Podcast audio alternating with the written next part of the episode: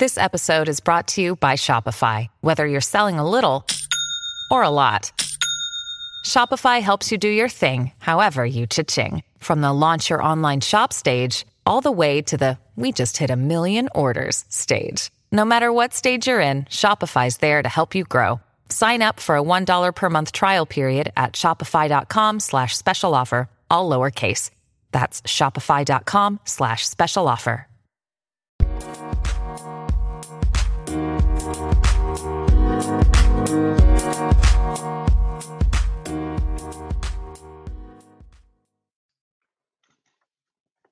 Hello Hello，欢迎大家来到我们每个礼拜的 Dennis 全球政治笔记，一周国际政治新闻重点的回顾跟展望哦。那这个星期呢，还是一样在固定的时间，台湾时间的星期天的晚上十点钟，跟大家做一个礼拜的这个呃一些观察、一些分享。这个礼拜啊，还是大家，我想大家看国际新闻，大概还是在关注到乌克兰。局势哦，确实，这个呃，乌克兰的局势现在已经到了一个好像那个表面张力就紧绷的状态，最后还剩下哪一些招数，还有哪一些方式可以把它这个嗯情势和缓下来呢？其实全世界都在等着看。那我们来还是一样跟大家稍微的分享一下乌克兰的近因乌克兰的这个新呃发展最新的发展。那这个礼拜呢，也跟大家谈一谈。呃，几个话题哦，我会谈到韩国，我们最近呃周边的国家，韩国的总统选举呢，韩国这个礼拜呃就在这两天。韩国是正式的，因为三月九号选举，所以韩国正式的进入到了总统候选人的登记的时间。所以我们来稍微谈一下韩国的总统选举。那顺便也会带到韩国现在面临的北韩的问题。那美国呢，这个时候现在提出了拜登总统好不容易提出了这个呃新的驻韩的大使的人选哦，来稍微了解一下这个驻韩大使他有没有代表什么样的意义啊？美国是不是想要传递什么样的意义？那再来呢，我们会稍微谈，我们一样的来谈一下现在这个中亚的情势哦。土耳其跟以色列啊，最近在这个在这个星期有又开始有一些破冰的行动。我们在讲说土耳其其实最近动作挺多的，尤其是在阿富汗撤军之后，如果你去发现呃去观察土耳其的一些变化，你会发现土耳其现在动作非常非常的努力的在去做一个扮演更重要的角色。可是土耳其自己本身的民主是在倒退的，所以这个就很有趣，一个倒退的。国家就是民主程度倒退的国家，可是他开始扮演更重要的角色，而其他的国家好像都还愿意跟他合作。我觉得这个是这个是可以观察的，土耳其未来的角色跟整个中亚的发展的方向哦。如果不是民主的国家可以占可以占的更多的版面，或者可以发挥更大的影响力，它代表的是。到底是不是说，哎，民主，民主这个东西，是不是大家都觉得一定要先有民主才能来对话？土耳其跟以色列，土耳其跟阿联酋，之前我们分享过，现在好像正在告诉我们不同的故事哦。那再来，我们也会谈一下，现在我们最近这两天有几个比较重要的事情呢？是第一个是美国公布了印太战略，美国公布了印太战略。那美国的印太战略有什么样的新消息？这十九页的印太战略当中给我们什么样的方向？那除了美国的印太战略之外，事实上欧盟在前不久之前呢，也公布了所谓的晶片保护法。晶片保护法，然后如果再把再上一个礼拜美国众议院呃通过的所谓的美国竞争力法案，我们把它全部绑在一起来看，我们来讨论一下，现在就是分享一下我怎么看待这个现在的所谓的印太战略，还有所谓还有这些经济上面的所谓的综合性安全观里面，我们已经谈的不只是军事上面的竞争哦，其实在经济上甚至是科技上，有一些事情是值得大家去关注。其实坦白说，我觉得尤其是台湾特别要关注哦。那这个部分是可以谈的。再来，我们谈一下布林肯的行程。这个礼拜一样的，过去这个礼拜呢有四方会谈。我不知道大家会不会觉得有一点点特别的地方，就是整个四方会谈哦，嗯，谈完好像好像雷声大雨点小，好像没有谈什么，好像没有特别的版面哦。其实我在四方会谈之前呢，就已经有分析过，这个四方会谈很难有具体的成效，很难有具体的什么样的实际的落实的作为，因为呃，其实这四个国家有不同的想法，尤其是针对整个未来的印太区域，那各国呢都有不同的期待的情况之下，四方会谈有点像是行礼如仪的走过场。不过我们待会来可以来分享，所以四方会谈谈完之后，接下来布林肯行程这个礼拜很忙，先去澳洲四方会谈，再来去了斐济，去所罗门群岛，强调要在所罗门群岛找呃呃开设一个新的大使馆，谈什么？谈气候变迁，谈全球合呃全球暖化的合作。现在布林肯在夏威夷正在进行所谓的亚太地区的重要盟友的会议，也就是说跟日本啦、跟韩国啦，然后再谈所谓的北韩的问题哦。所以我们可以全部把它串起来，这个星期跟大家要分享的事情，我觉得蛮有趣的。那当然了，冬季奥运这个这个礼拜也在继续如火如荼的展展开哦，有一些话题也蛮好玩的，就是也不能说好玩，有些争议吧，就是有这个谷爱凌，大家可能听过谷爱凌这个很厉害的这个自由自由的这个这个滑雪的这个高手拿下了金牌，但是他是在美国出生长大的，他的国籍争议也是引发了很多的讨论。那我们从谷爱凌可以带到说，现在美国国内到底民主党、共和党各自对于二零二四年有没有什么样的期待？二零二二、二零二四到底是什么样的态度？现在的拜登政府啊，他遇到了什么样的在民意上面反映出来的是支持他还是不支持他？大家可能会说，嗯，拜登可能很难得到支持哦。民意怎么说？我们看一下 CNN 最近今天上午公布的最新民调，跟大家来分享一下。好，我们先从乌克兰开始说吧。乌克兰呢、乌克兰现在真的是剑拔弩张哦。其实现在的这个是哇，网络时代很发，网网络时代很发达嘛，所以大家都可以去观察，观察什么呢？观察各个媒体。我常常在讲说，真的要从不同的角度、不同的媒体，我们其实不用看，不用非常非常的会英文，也可以看到很多的国际，因为都我们在台湾很自由哦，在台湾的朋友很自由，所以其实我们不需要特别特别就说。一定要英文多厉害？大概看一下这个，如果打简单的打 Russia 打打 Ukraine，其实每天都会跳出非常非常多的讯息。我建议朋友们真的可以多多方的去观察，不只是看美国的媒体，其实只要打入英文，你可以看到很多，包括俄罗斯的媒体也有英文版。我真的建议大家可以稍微的看一下，你会发现完全不同的解读的角度。先说乌克兰。乌克兰这个事情啊，这这个冲突，现在的紧张局势呢，是俄罗斯基本上已经是把周围的在乌克兰周围的国家，通通都部署了军队了。美国最新的情报呢，是说俄罗斯部署的军队的人数已经达到了十四万人，已经到真的就像我们刚刚说的那个杯子的表面张力已经到真的快要爆出来那个那个层次。那既然是到表面张力都快要爆出来了，它的下一步是什么呢？坦白说，如果你是普丁，我常常说，如果你是普丁，其实任何的大国真的是很重视的是面子问题哦。如果普丁把这个把这个军事的队伍呢拉到了最前线，可是什么事情都拿不到的话，他该怎么他他该怎么找下台阶呢？我们虽然在美方的观点呢会讲说，哎，礼拜六就在刚刚昨天，礼拜六的时候啊，普丁跟拜登通了一个电话，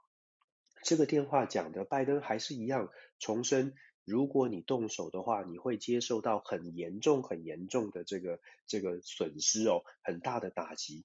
我不知道大家听了，你听一次、听两次，第一次会觉得很严重的打击，很严重的打击。可是第二次、第三次呢？而且大家要想想看，二零一四年其实奥巴马政府的时候，拜登负责的就是乌克兰的克米克里米亚入侵的事件，最后做出什么什么决定呢？就是所谓的经济制裁。二零一四年的经济制裁。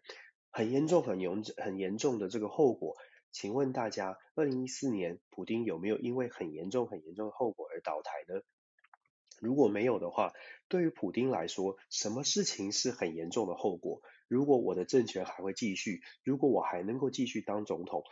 这样民众的损失，我们再更夸张一点的说。经济的制裁、经济的打击、民众的损失，如果不动摇普丁的政权，对普丁自己个人来说，他真的会觉得很严重吗？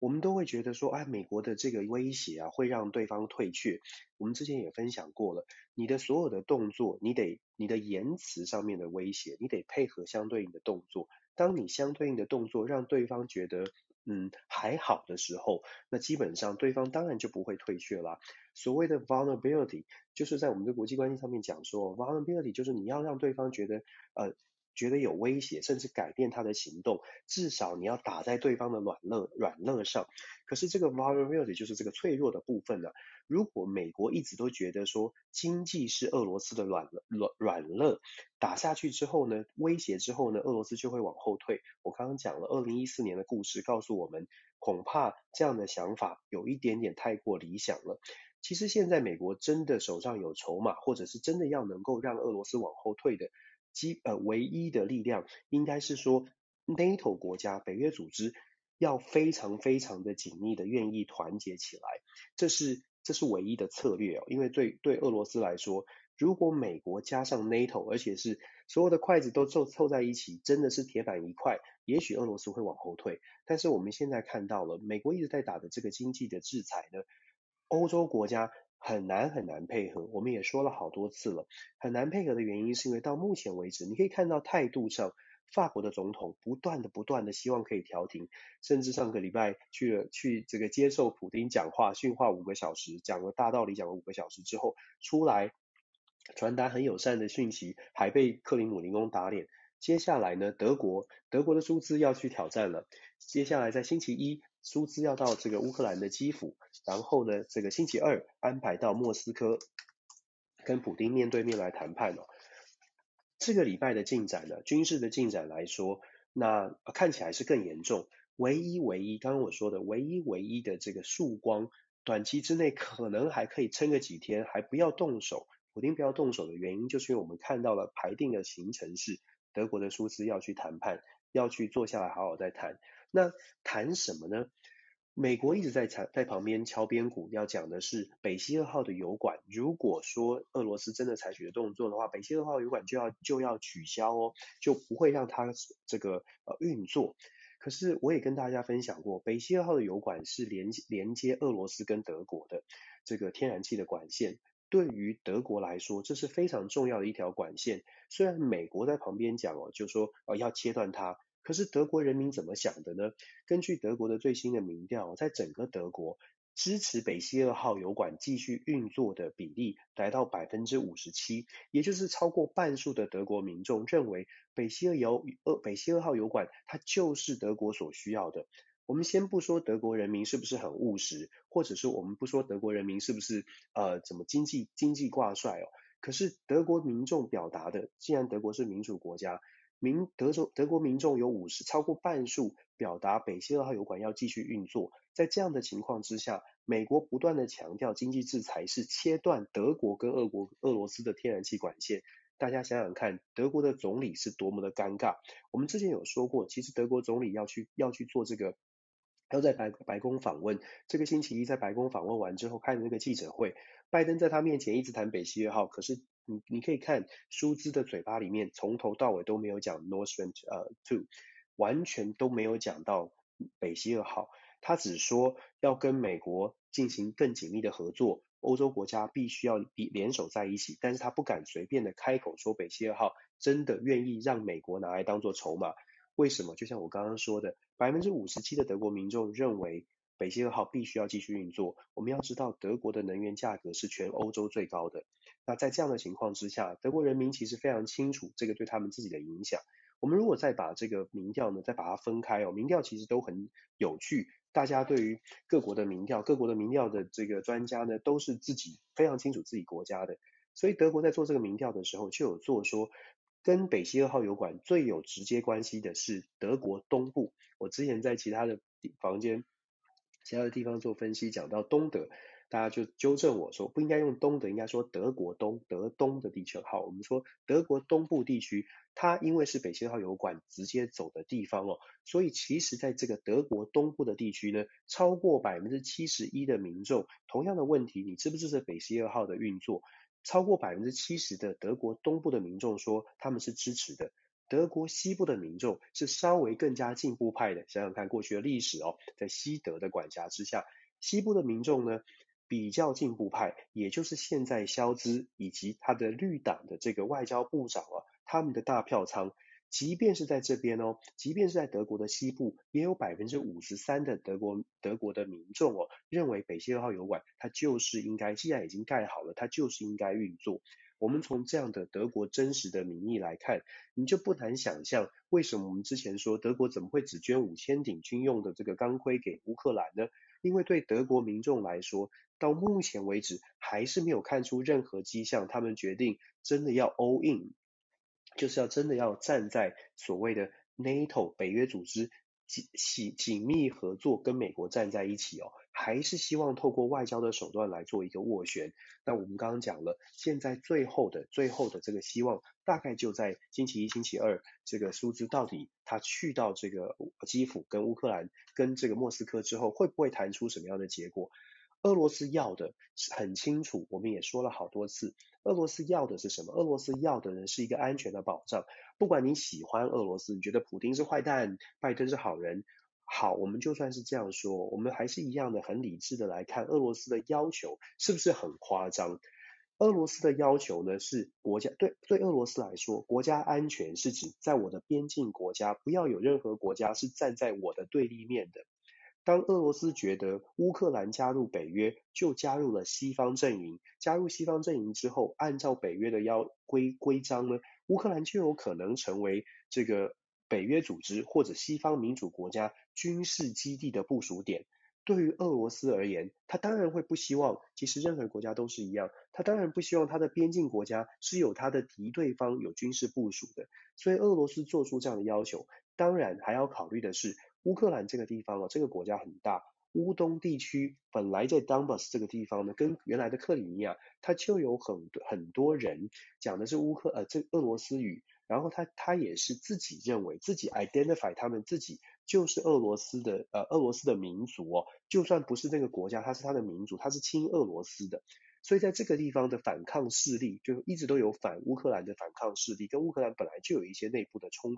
这个反抗势力呢一直都希望得到俄罗斯更多的支持，那俄罗斯其实也真的给他们很多的支持哦，俄罗斯在上次入侵俄克里米亚的时候就签了一个明斯克协议，明斯克协议里面就。特别去强调说，俄罗斯在明斯克协议要求的是，要求是让乌东地区的这个选出来的民意代表拥有一项特别的权利，这个特别的权利是否决权，否决乌克兰将来哪一天要加入北约这种决定，乌东的代表呢要有这个否决权。当时明斯克协议啊，乌乌克兰基本上是原则上是接受了，所以克里米亚的战争这个事情呢，才在二零一五年有一个顺利的退场。这个这个时候我们就必须要说，我们在西方媒体常常会看到说，哦，因为二零一四年、一五年美国奥巴马政府执执行了强力的经济制裁，所以促成了这克里米亚在克里米亚的问题上面，俄罗斯呃撤军哦。可是我们必须把这个明斯克协议纳入进来，想想看到底是哪一个原因让俄罗斯当时是往后退的。俄罗斯真的是因为经济制裁吗？当然，经济上你从数据上是有看到衰退的。可是，就如同我所说的，恐怕他看见的，他的盘算并不是像我们从西方的角度来看的，就是哦，我因为经济制裁，我好害怕。其实还是因为他得到了，他当时确实得到了某些事情。现在俄罗斯再次去提到说，包括法国跟德国在谈判桌上也跟俄罗斯谈的是，是不是明斯克协议这个基础，你可不可以接受？俄罗斯甚至啊比较比较大力的推的是呢，俄罗斯说我们应该回到一九九七年，一九九七年呢、当时 NATO 跟 Russia 有签一个 Founding Act，就是当时北约北大西洋公约组织才刚刚成立的时候，他们签的这个 Founding Act 就是一个类似一个嗯基础的架构，我们的关系应该是什么样？一九九七年的时候，NATO 跟呃 Russia 签的这个架构，当时 NATO 还没有三十个国家，他们签的这个架构里面特别去强调说，NATO 的成成立不是把 Russia 当成最主要的是这个敌对的对象，双方不是敌人，不是敌对对象哦，所以。俄罗斯现在说，我们应该要回到一九九七年，你当时成立的时候，我们就签了这个协议哦，我们说了这些事情，而且你要说啊，呃，Dennis 老师二十几年前呢，早就这些条约都没有在执行了吧？没有哦，这因为这个二为什么会俄罗斯会说一九九七年应该可以拿出来再讨论一下？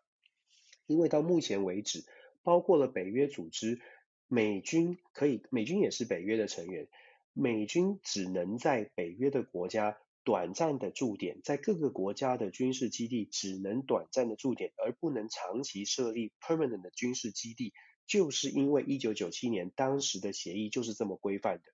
到目前为止，美国也还没有去呃，至少没有去打破这个规范哦，还是按照这个规定，几个月、几个月、几个月，你不管是八十位空降师，任何的部队都是几个月、几个月就要轮调，都要从从这个北约的这个不同的基地呢去做调调动哦，就是因为这就是因为当时的这个协议，所以这个协议某种程度还是存在的。俄罗斯现在就说，一九九七年你答应的是我们不是敌对的，而且一九九七年的时候呢，这个 Founding Act 里面还特别强调，在可预见的未来，北约组织没有打算要再扩扩建更多，就是往东扩建更多的更多的军事基地，所以俄罗斯就抓住这一点，就说，你看你自己已经片面的撕毁一九九七年的协议，你先告诉我你要怎么来面对哦。我们在讲哦，就是说，你看俄罗斯跟乌克兰的冲突，我们看西方国家、北约，不管是北约也好，美国也好，来看俄罗斯。如果我们先做一个，嗯，自己觉得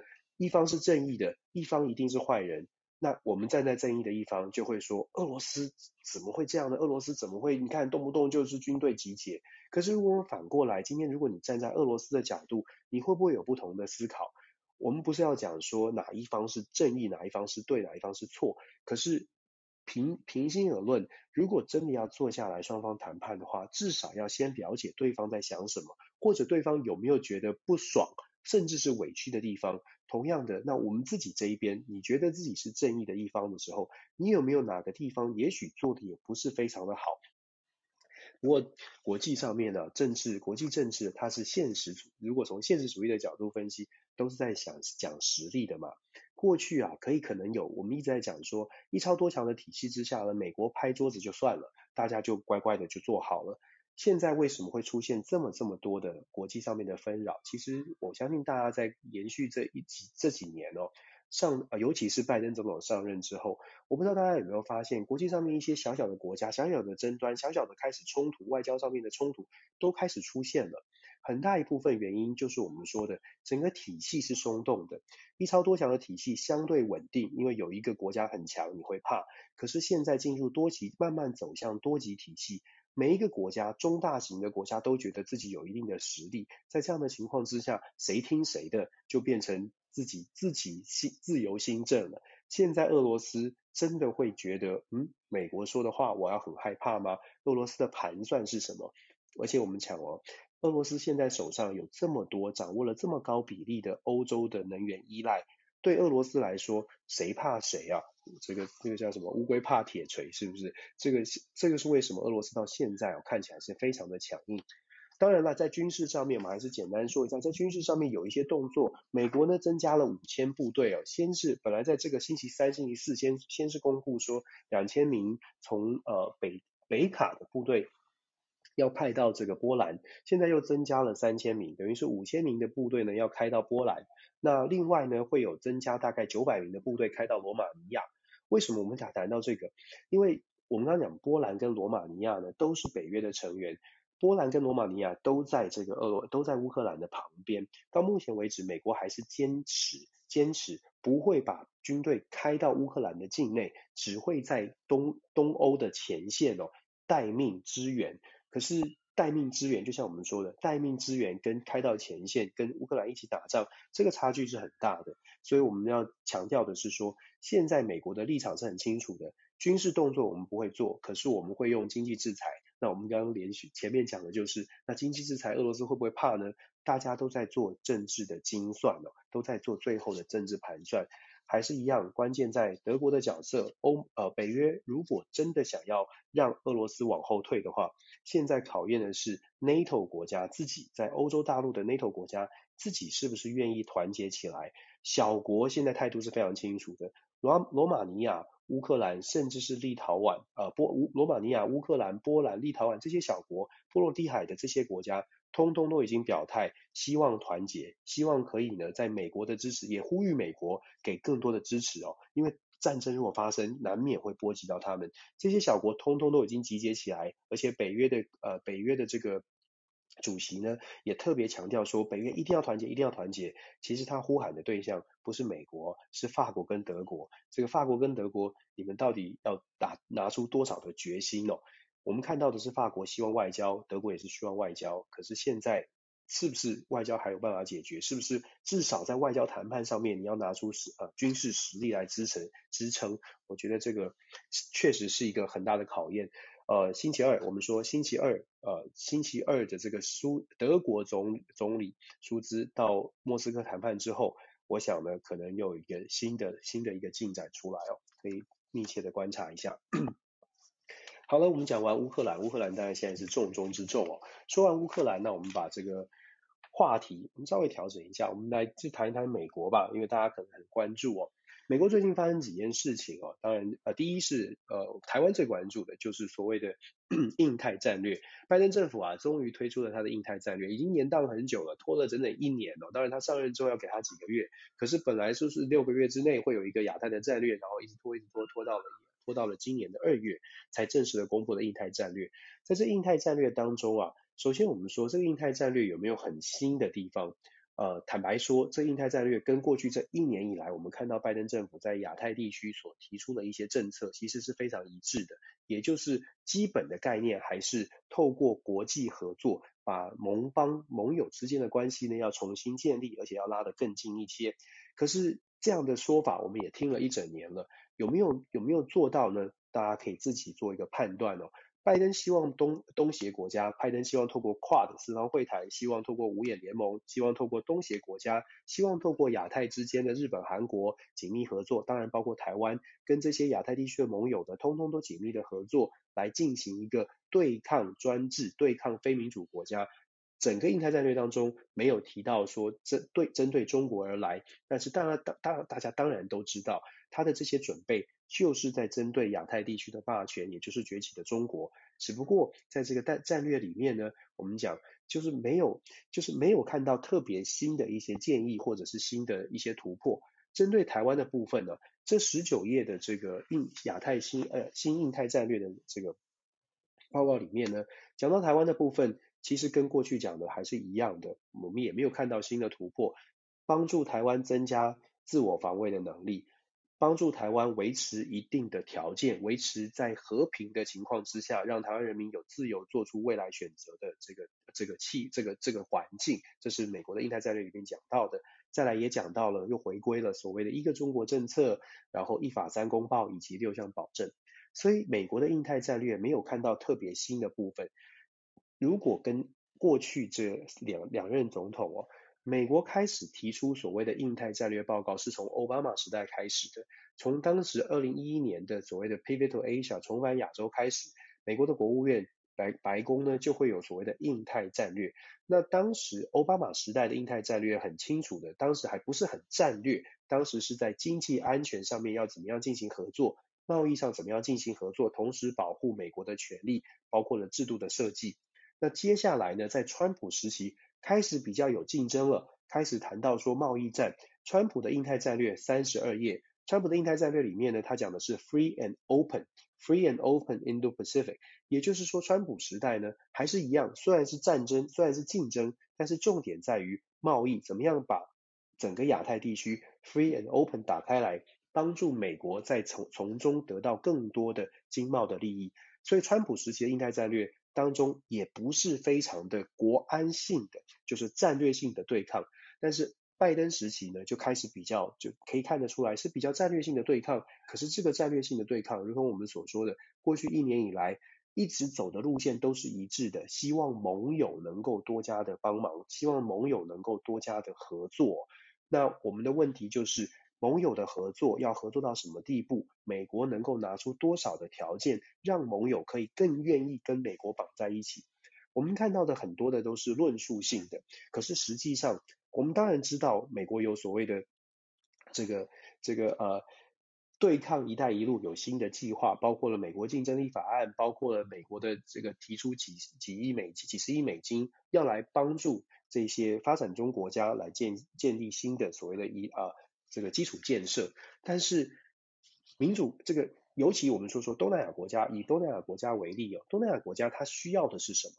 东南亚国家它需它需要的是美国在“一带一路”这种像基础建设上跟跟中国大陆竞争吗？恐怕东南亚国家看待美国的方式不是如此哦。东南亚国家、东协国家其实一直都希望美国可以开放它的市场。东协国家希望的是市场的开放，希望的是跟美国做贸易的时候有更低的门槛。那这个部分，美国能不能够开放？其实，在美国本身呢，这是有很大的讨论的。因为美国如果开放市场，它相对一定会压缩到美国自己。我们说东南亚国家，它是产产什么呢？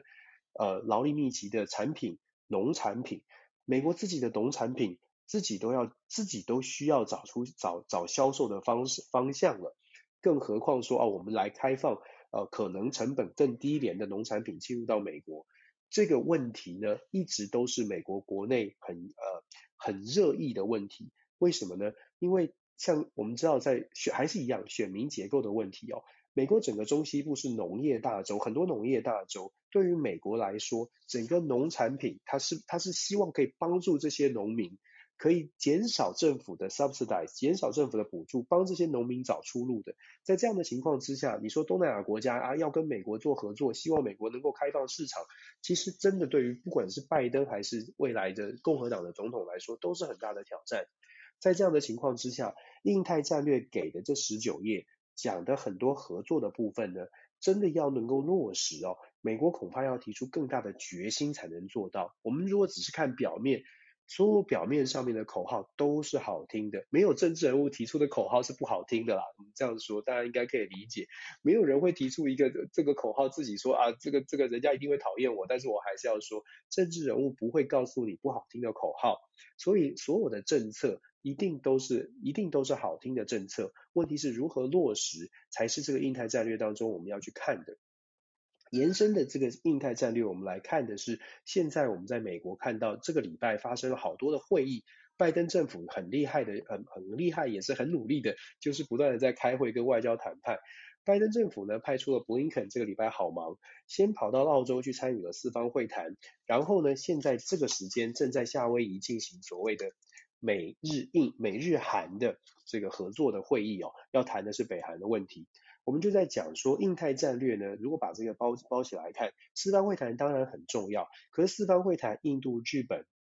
澳洲跟美国这四个国家，其实各自有不同的想法。就如同我们所说的，因为各国的利益差别的关系，所以在四方会谈之前，你可以先看到美国国务院的记者会，布林肯说我们在四方会谈谈什么呢？大家会说乌克兰的争议啦、中国啦，都是最重要的问题。可是布林肯在会前他的记者会就说，四方会谈我们要谈。COVID-19，我们会谈 COVID-19 怎么样在疫苗上面更更好的分配，我们会谈气候变迁、全球暖化，我们会有不同的，就针对很多的议题做广泛的谈判。其实我们说国际上面的国际政治上面，尤其是美国在他们在做一些外交上面的发言的时候，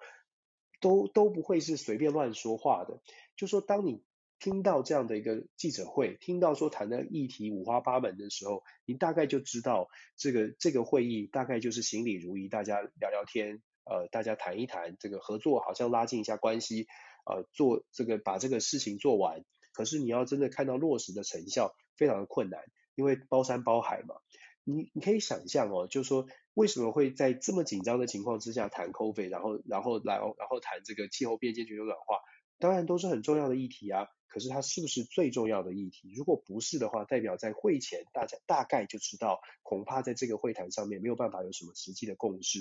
在一个非常细节的部分，可能有朋友听过我说了，有一个很细节的部分呢，也是在如果是认真的会议、认真会有结果的会议不会出现的事情，就是布林肯这次到澳洲啊，他还去访问了墨尔本大学，跟师生进行座谈。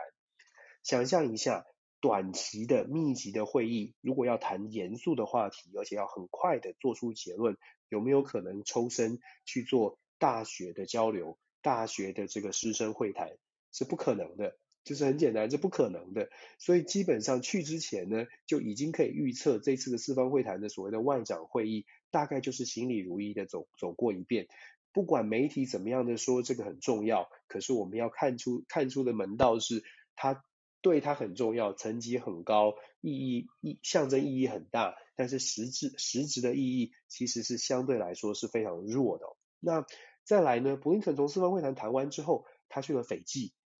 他去谈这个啊大太平洋地区的这些岛国，当然也很重要。可是，一样的气候变迁、全球暖化，想想看，现在的美国面临的是乌克兰即将要开战了，然后现在的美国在讨论这个话题。会不会觉得有一点点有一点点奇怪，有一点哪里哪里有点怪怪的，好像最重要的事情不是这个，这就是我们所说的为什么说呃现在看起来有些事情也许不是像美国所形容的说啊，美国已经已经可以做到很多事哦，相对来说，也许美国很多的议题上面能做的是相对有限的，相对有限的。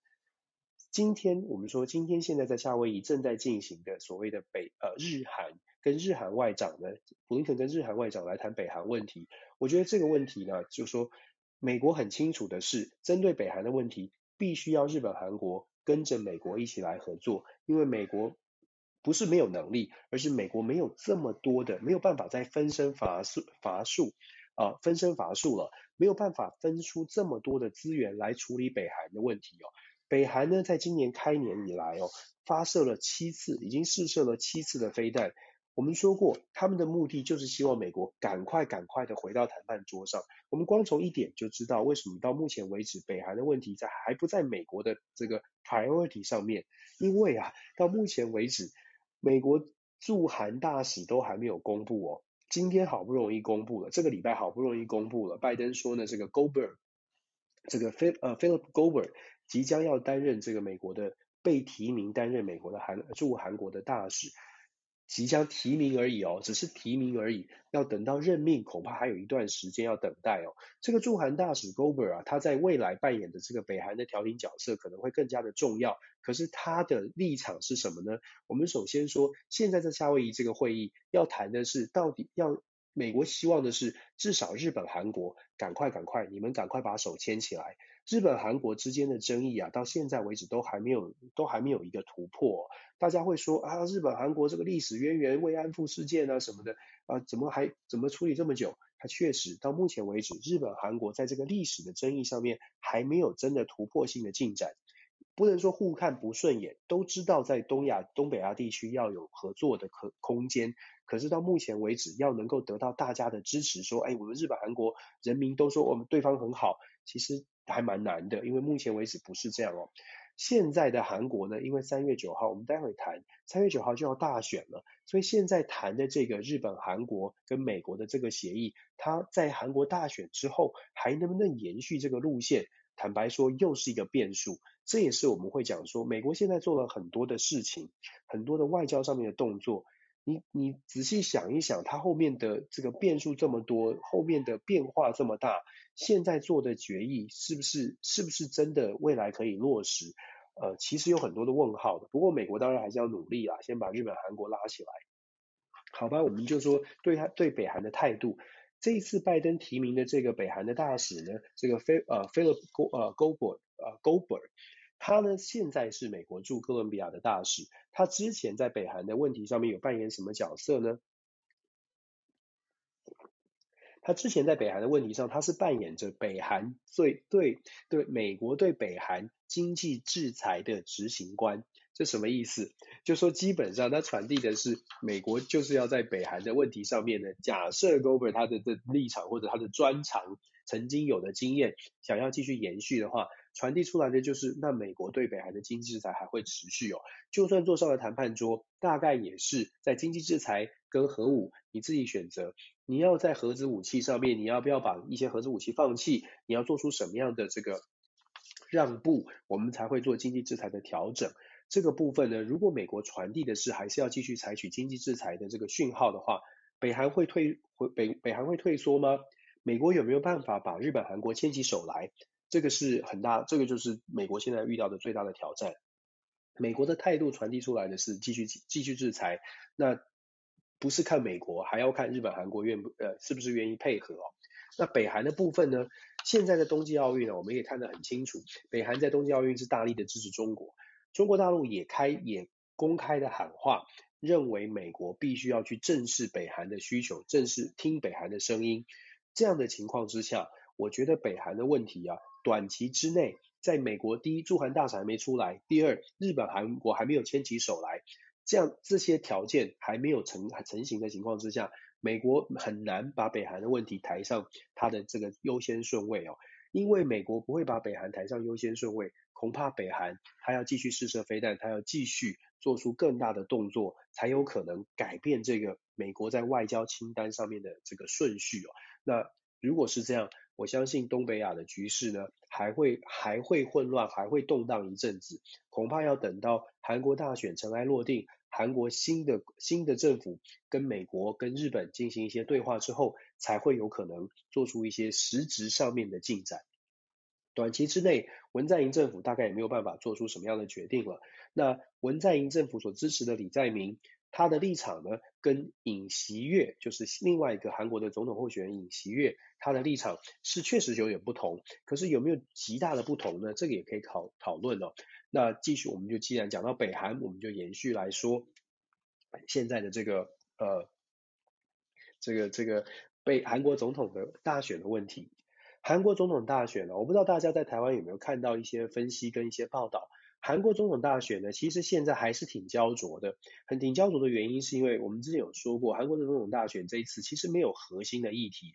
有时候大选当中有一些核心的议题，要么是贪污舞弊，要么是有一个特别强硬的，比如说抗中问题啦，或者是特别的这个外交问题。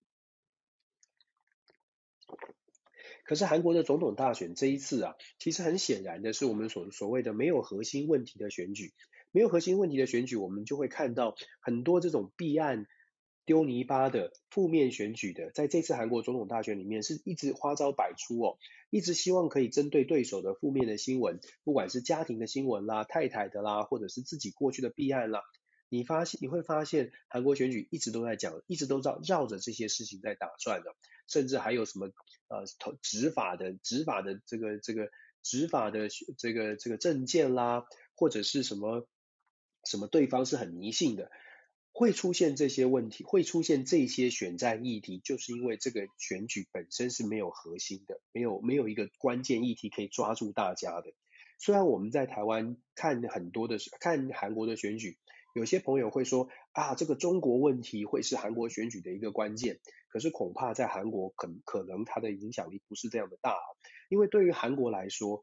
我们之前呃我在其他有在有有分享过，就对韩国来说，韩国跟中国的距离是非常近的，不管是尹锡悦还是李在明，事实上他们都不可能去特别去说啊，我们切断跟中国的来往，尤其是韩国对中国的经贸的依赖。所以基本上是不可能去切断跟中国的来往的。在这样的情况之下呢，面对中国当然有不同的态度，但是基本上不会有韩国民众说，哎，哪些人是是什么亲中派，是哪些人是这个什么舔共派，不会有特不会有这样的一个怀怀疑你你是不是爱韩国。在所以在中国的问题上面。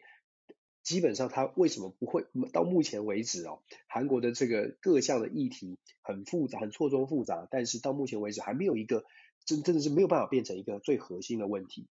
那现在韩国选举最新进展呢，是因为这个礼拜十三号、十四号是韩国总统候选人的登记日，就一个礼一个大概一个月前是登记日。那现在呢，这个三两四个总统候选人已经已经正式的登记了。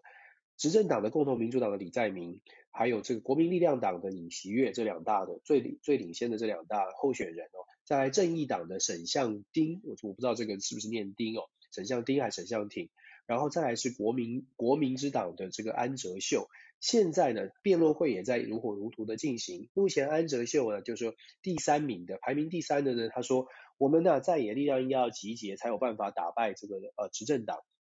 所以安哲秀就提出了一个新的创意的想法，就说那我们再也来合作，我们用民调来拼高低，然后我们选出一个候选人就好了。所以安哲秀说，我来跟尹锡悦进行协调，谁在民调上领先，那就谁就代表在野势力来选举。可是很无奈的是啊，这个安哲秀他自己本身的民调支持度跟尹锡悦实在是差距太远了，所以这种团结打选战的这个想法呢，大家会说，嗯，这个好像。好像很奇怪哦，好像这个你怎么怎么落后者要我要我来配合，所以当然尹锡悦的阵营呢就已经拒绝了。不过从这点来看呢，你可以看到目前韩国选举为什么安哲秀会提出这样的说法呢？因就是因为到目前为止啊，尹锡悦跟李在明的民调还是拉得非常的近，拉还是拉得非常的近，在这么紧绷的情况之下，安哲秀提出这样的说法。那接下来呢，真的剩下不到一个月的时间哦，韩国的未来。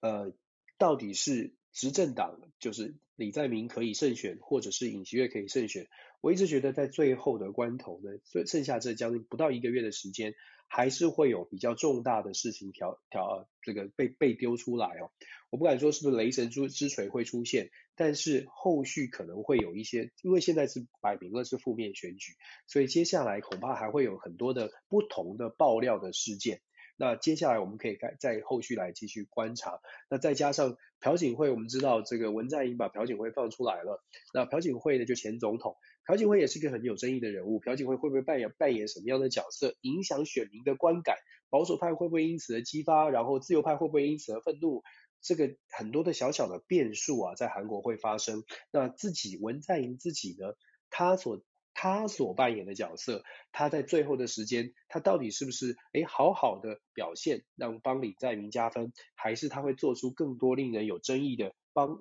等于是呃让李在明扣分哦，这些都是在最后这一个月可以去观察的。韩国的选举没有核心，因为缺乏核心议题，就变成了微选举，小细节、小感受，这影响影响大局的一个选举。我们继续观察下去，变数还挺多的。好。当然，我们刚刚说驻韩大使呢，他是不是代表的是，诶，希望韩国可以更强硬的对北韩，这个也是一个话题。再来，我们很快的说一下这个整个中亚的局势哦。中亚的局势，今天前面讲了很多，所以我们呃说快一些。中亚的局势啊，我们有一段时间没有谈阿富汗了，但是其实阿富汗现在的状况还是很混乱哦，越来越多的阿富汗的人民已经变难民了，往外去扩，往外去逃窜。呃，往外去流窜，这个已经造成了中亚很多的国家有一些压力了，已经开始在被必须要好好的来面对。那整个中亚的局势呢，现在发展下来，我们说因为美国离开了阿富汗，出现了一种就算不是真的真空，但是感觉上面觉得，哎，这边群龙无首了，这边没有哪一个大国压境了。土耳其啊，在这个地方，你要知道土耳其，我们可能要看一下地图就知道，土耳其其实是大国，土耳其其实很大，就是。我们我们有的时候光听名字，对我们自己的印象当中呢，可能觉得很很陌生、很遥远，所以忽略了有一些国家，其实它的它在那个地方是很大的。就像乌克兰，感觉起来是被夹在美俄之间，可是乌克兰其实很大，其实不小。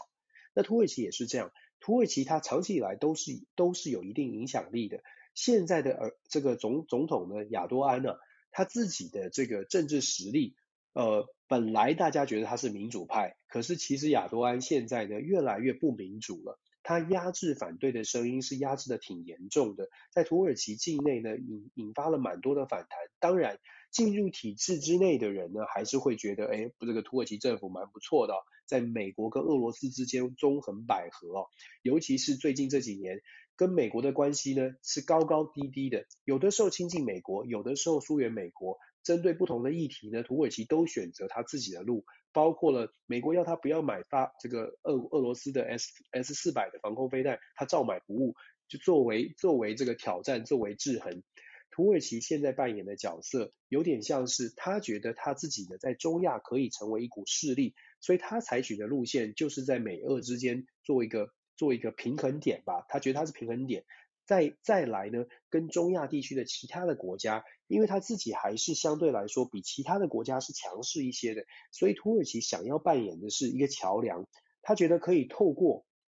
自己的力量把中亚凝聚起来。也许跟俄罗斯跟美国的关系没有办法非常的亲近，可是作为桥梁，作为中中亚地区大家愿意听他话，至少大家愿意在他的这个斡旋协调之下呢，呃，他可以扮演这个中介者的角色。他就多了一分筹码。当美国要跟中亚地区来进行一些协调的时候，土耳其就会说：“嗯，没关系，我可以帮助你哦。”所以美国就会相对来说，诶，愿意多听一些土耳其的话。俄罗斯也是如此。现在土耳其，我们说土耳其现在在做的事情，就是透过这样的。这样的角色扮演，他跟中亚地区的所有的国家都开始拉近关系，跟甚至是跟北非。我们之前说过，他跟阿联酋破冰了，这个礼拜他跟以色列也破冰了。土耳其的盘算就是透过以色列跟美国的友好的关系，不管土耳其自己跟美国的关系有多差，如果跟以色列能够破冰，以色列愿意帮土耳其多说点话，因为在以色列的利益上来说呢，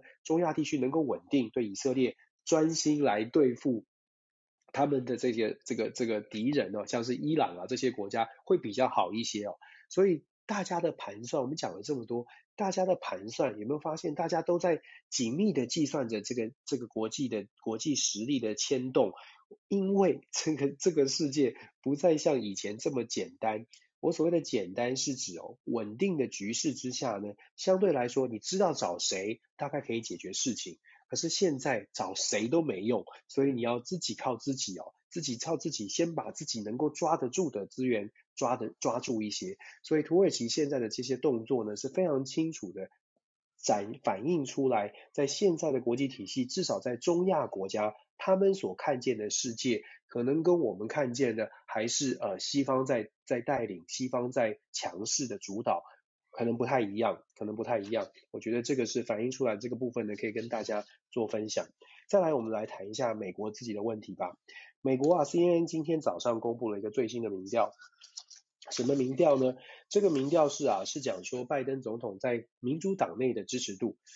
我们说拜登遇到了很多的问题啊，他是从外交内政全部联动起来的。美国的物价。啊，通货膨胀在北美的朋友可能有感受哦。美国的通货膨胀是越来越明显了，它的物价呃，通货膨胀来到了百分之七点五，它的油价呢也是节节的上升。当然，当然跟战争预期心理也有一些关系。可是油价上升，我不知道大家在呃听起来怎么样？可以我告诉大家数字哦，在德州的油价现在也突破了三块钱一加仑，一个加仑好像将近四公升吧。一加仑三块钱，就大概是一百一十几块，大家可以换算一下，看看在台湾的油价是不是相对合理。可是美国现在已经来到在德州，德州相对来说是油价便宜的地方，大概是三块钱，在加州呢又是四五块以上了。那这个跟这个国际政治有什么关系呢？我们说政治就是这样，政治就是把事情管好，把让大家觉得生活可以好好过，好的政府基本上要达到这个目的。当油价上升、物价上升、通货膨胀这个比例这么高，失业率呃，当然失业率现在还可以哦。可是当物价上升的时候呢，人民就会开始去思考，哎，那政府在做什么？大部分的人民其实平常不会关注政治，可是当他觉得我的薪水不够了，我税要缴太多了，我的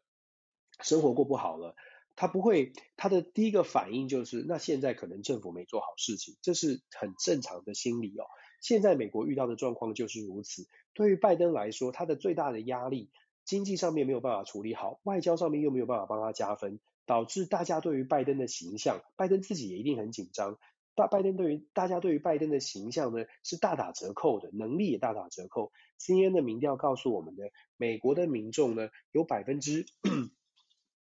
美国民众有百分之呃四十五，四十五的这个。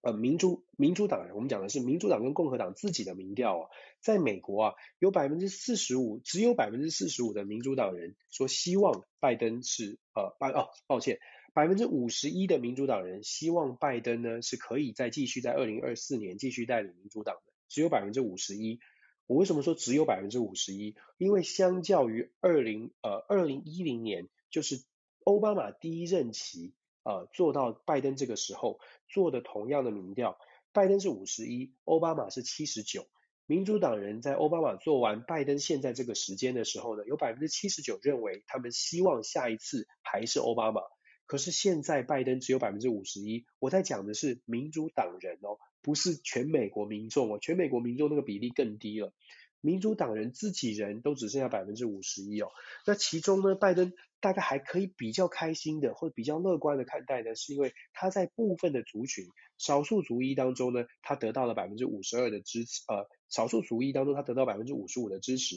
四十五岁以上的人呢，就是年纪比较大的，他得到了百分之五十二，那少数族裔我们刚刚说了五十五，然后大学以下的学历的人呢，他有百分之五十一的支持，可是这些数据啊。都远远不及奥巴马当时的数据。奥巴马当时这三个我们刚刚说的四十五以上、少数族裔跟大学以下都在八成以上的支持度。这样来比较的话呢，你大概会说，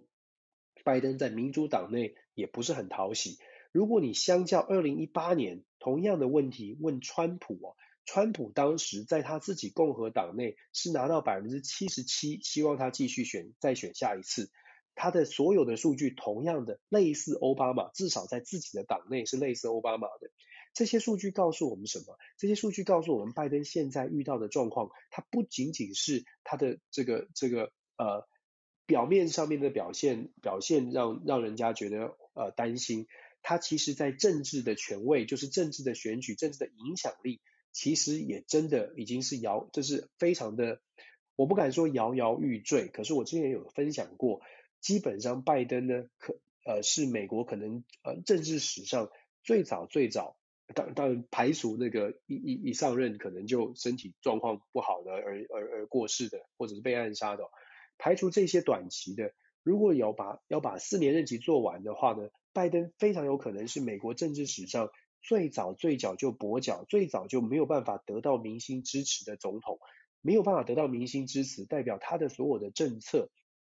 都很难很难在国会当中过关。现在看起来，你可以看到拜登在国会，拜登在这个呃美国推动了很多政策，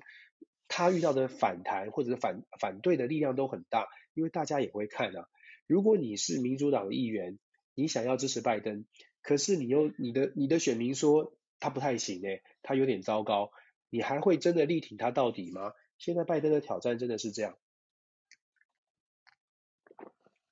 那同样的，呃，川普呢？川普就很有趣了。川普现在在野，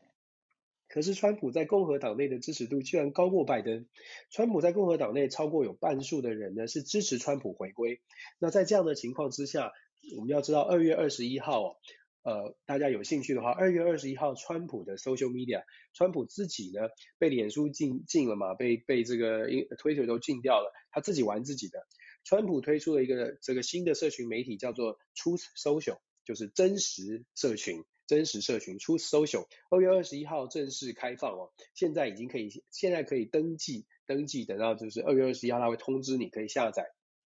那目前看起来已经有超过百万了，所以登记的就超过百万了，所以你可以想象川普的这个实力啊还是存在的。接下来如果在二零二二年的选举当中，川普现在呢正在二零二零的其中选举。各正在各地布局哦，所谓的川普军团。川普军团如果在二零二二年的其中选举真的选得不错的话，大家可以想象一下川普回归的可能性，也可以想象一下现在共和党为什么声势这么个高涨哦。针对拜登所提出来的更多的政策，恐怕不配合的情况会越来越高哦。在这样的这个情况之下呢，我觉得可以思考的是，美国未来的呃整个政策的走向有没有可能？拜登他提出来的说法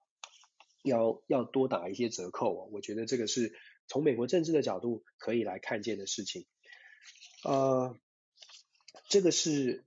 关于美国美国国内的状况。好，在最后跟大家分享的是呢，现在啊这个加拿大，我们知道呃孔医师在这里哦。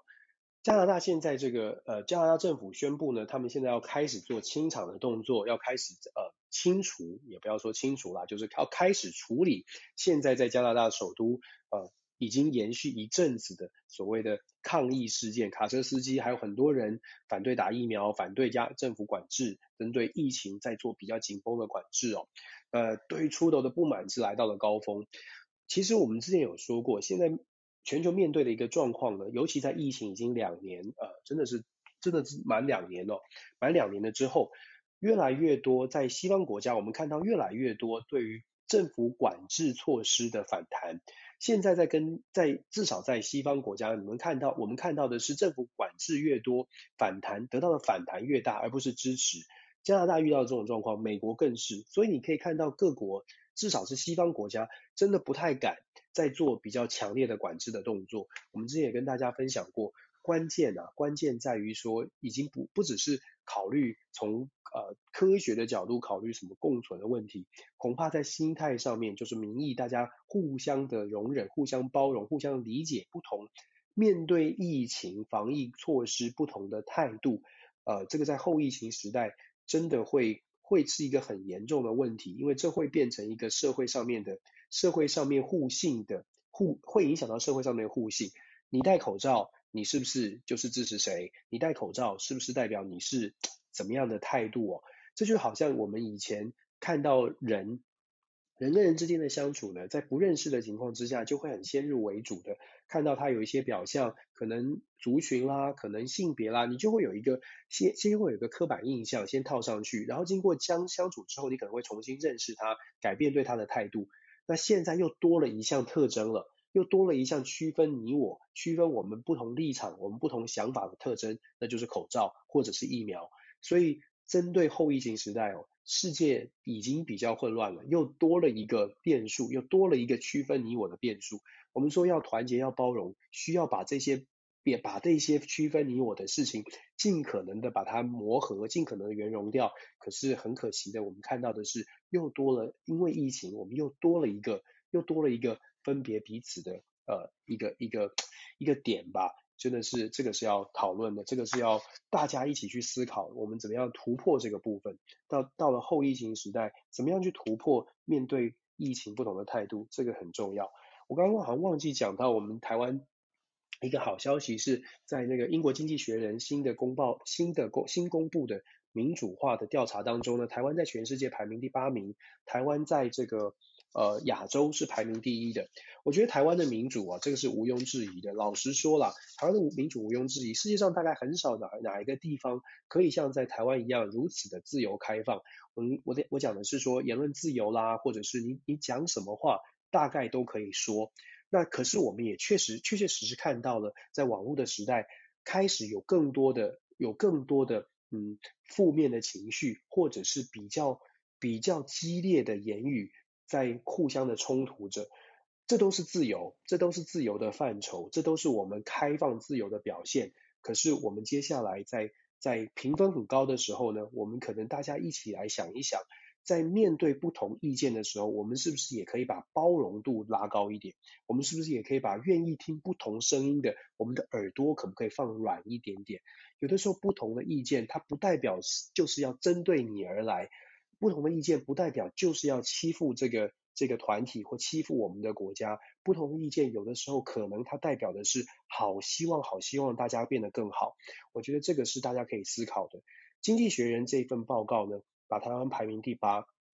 如果你看这报这份报告这个评分标准，这个 index 里面的几个评分标准，它用五项标五项分数哦。第一个是选举过程和多元性，第二个是政府的功能，第三个是政府的参政治的参与看公民的权利，第四个是政治文化和呃，第三是政公证明呃政治参与，第四是政治文化和公民权利，第五呢是 COVID-19 的控制，是不是政府的效能不错？我们光是看这五个评分呢、其实不难理解为什么台湾会得到很高的分数。当然，你若进进一步解析的话，已经有解析出来了。进一步解析呢，是因为在过去这两年，其实全球很多的民主国家都遇到了逆潮，都遇到了衰退。最大衰退的部分就是在于 COVID-19 的控制。COVID-19 控制这个部分呢，因为没有控制好，所以我们的排名往上一部分的原因是因为很多国家的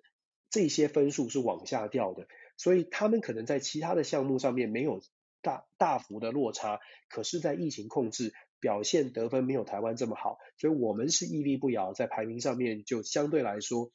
人家是是讲吗？第一名不一定是第一名多强，是第二名，可能第二名、第三名往后退了，确实台湾有点这样的可能。再来呢，台湾确实在我们刚刚说的这些项目当中表现不错，可是我们再看一下，就是关于这些呃。测量方式的问题方式哦，包括像是举例来说，政府功能性上面来说，他问的问题是政府是不是有权利？这个针对专家学者的调查，不是全民的民调，问的是全球的专家或者是政治政策界的人士。那做这样的 focus group 的调查，他他问的是呢，政府能不能能不能够有权利主导政策？我想在台湾，大家毋庸置疑的是，政府当然有权利能够主导政策，这个部分台湾拿得非常的高分。那我们说这些，包括台湾的选举、台湾的政治参与，我们要知道台湾的投票率，在全球民主化国家来说是相对来说非常高的，这是当然是好事，这当然是好事，这也给台湾很高的分数。那再来选举过程跟多元性，基本上台湾的选举是公民公平的，这个没有什么好质疑的。那所以我们说这些分数，还有政治文化跟公民权利，我们台湾是非常非常开放的社会，我们同婚合法化，这些都是亚洲第一。所以简单来说呢，这个分数我们我觉得不需要有什么质疑。台湾的民主，大概你走到全世界，你你真的很难看到有一个这么开放的社会。可是我觉得我们自己，当我们自己人关起来说，关起门来说话的时候呢，就自己照镜子，自己好话讲完了。还是得说说说说不好的话，这是作为这是作为台湾人或者作为自己国家国家国人呢，坦白说应该要应该要做的事情哦。别的国家不管给你贴多好，不管给你贴给你多好的排名，或者是给你多好的赞赏，你还是得回来自己面对自己说，嗯，我们有没有要改进的地方？那我我还是很大胆的说，我们这样说可能又要被说不爱台湾，但我就是觉得我爱台湾的方式就是告诉大家。我们这个评分是怎么出来的？那大家可以想当然也知道为什么我们在分数上面得高分。可是，一样的，就如同我所说，我觉得台湾我们自己看待的是，在网络的时代，我们是不是看到了更多仇恨的对立？我们是不是看到了更少一点点的对不同意见的包容？我们能不能够做一些改变？我们能不能够在不同意见出来的时候，深呼吸，把耳朵放软，深呼吸去了解这个人。这个人没有要害国家的意思，这个人没有要危害社会的意思。我们都希望我们可以做得更好。不管美国、世界各国对台湾做出什么样什么样友善的说法，最重要的还是我们自己是不是能够摆脱台我们自己的一些呃先入为主的立场，政政政政治政党的立场，想一想。怎么样可以携手的走得更好？我觉得这一直都是台湾很大的问题。那现在我们的民主分数很高了，我们下一步要做的，也许是民主素养跟包容度，如果可以再提高的话，我相信我们这个民主的力量就不仅仅是拿来抗中而已，我们的民主力量就真的能够帮助国家发展了。现在我们在抗中的这个单一的事件上面展现了民主的力量，没有问题。可是，我们要在国际上面发挥我们的站得住脚，不是只有面对中国要对抗，我们其实要跟世界竞争哦，跟世界竞争，我们真的要把我们这个力量展现出来。那我我个人是这样的期待啦，这也是为什么这个呃我的政治笔记呢，可能在可能有一些朋友听起来会觉得，哎，这个这个 Dennis 老师好像都是是不是唱衰台湾哦？你 看我声音都没了，我还在继续唱。好像在唱衰台湾，我还真不是唱衰台湾，我真的好希望大家理解，我们我们希望我们的国家是可长可久的站得稳稳的，要想未来，不是想现在。当我会我会很担心，是因为我们在在分享的时候，我们都会讲说，你看二零三零年各个国家制定的这些计划，我今天没有太多的时间讲晶片法案，欧洲晶片法案二零三零年制定的计划目标就是市占率，晶片市占率要达到百分之二十。这个饼就只有一百啊，台积电现在占百分之五十五。如果欧洲晶片法案说要占到百分之二十，美国的美国竞争力法案也说要把市占率提升，请问吃到的是谁的饼？我们现在是吃最大最大的一块，吃到的是谁的饼？我也在其他地方跟大家分享过，也最后提出来给大家做一个思考哦。很多人都说我们的台积电是护国神山。那我们很呃，我在智库被很尖锐的问到这个问题，我有一点点也不知道该怎么回应。我在智库开会的时候被问到的问题是，Dennis，你真的觉得世界如果没有台积电，世界就不会运转了吗？世界如果没有台湾的半导体，世界就不会运转了吗？我觉得这个问题呢，是我我可能我我当当下是被打了一拳，打了一拳的原因是因为。是世界好像没有哪一个公司不在了，世界就找不到替代品了。台积电是最好的，技术是最棒的，最领先的。可是如果没有台积电，是不是我们就再也拿不到手机了？是不是就不会有飞机，就不会有汽车了？这个问题是不是我们应该要想一想，怎么样让台积电可以永远存在？假设我们觉得这个就是我们的护国神山，怎么样用各种的方式让台湾可以继续存在？我觉得这个是这个。这个我一直在讲这个这个这个，因为我实在是也不知道说出什么话才比较可以让大家又可以觉得我们台湾很不错，可是又可以冷静下来想一想，我们可不可不可以更不错一些？对啊，我人微言轻啊，能够说的能够做的，我们尽可能的继续继续说继续做，不为不为不是为了什么做事，为了一股。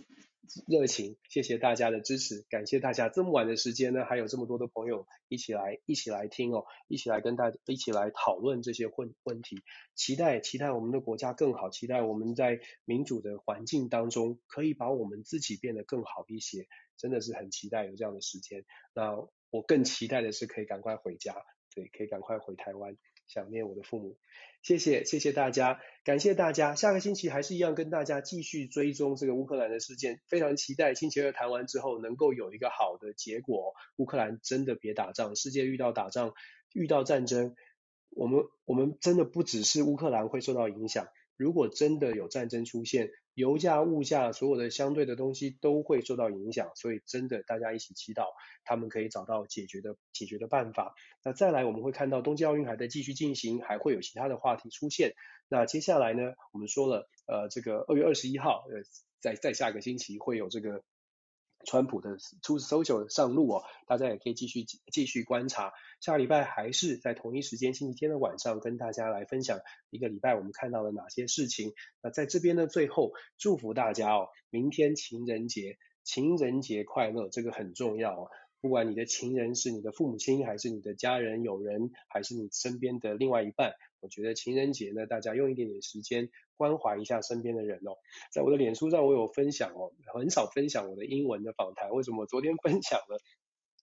英文访谈呢？是因为我最近有上韩国的电视台受英文的访谈。那我要跟我的太太 说呢，是我她很很喜欢欧巴，我就想说我在韩国的电视台有。有这个认证过，我也可以上韩国的电视。如果韩国电视代表是要有颜值才能上的话，我算是及格了吧？希望可以这跟北韩一样，希望让让我身边的人看我一下哦，不要天天盯着人家的六块肌。我虽然是团结派的，但是我一长得还可以吧？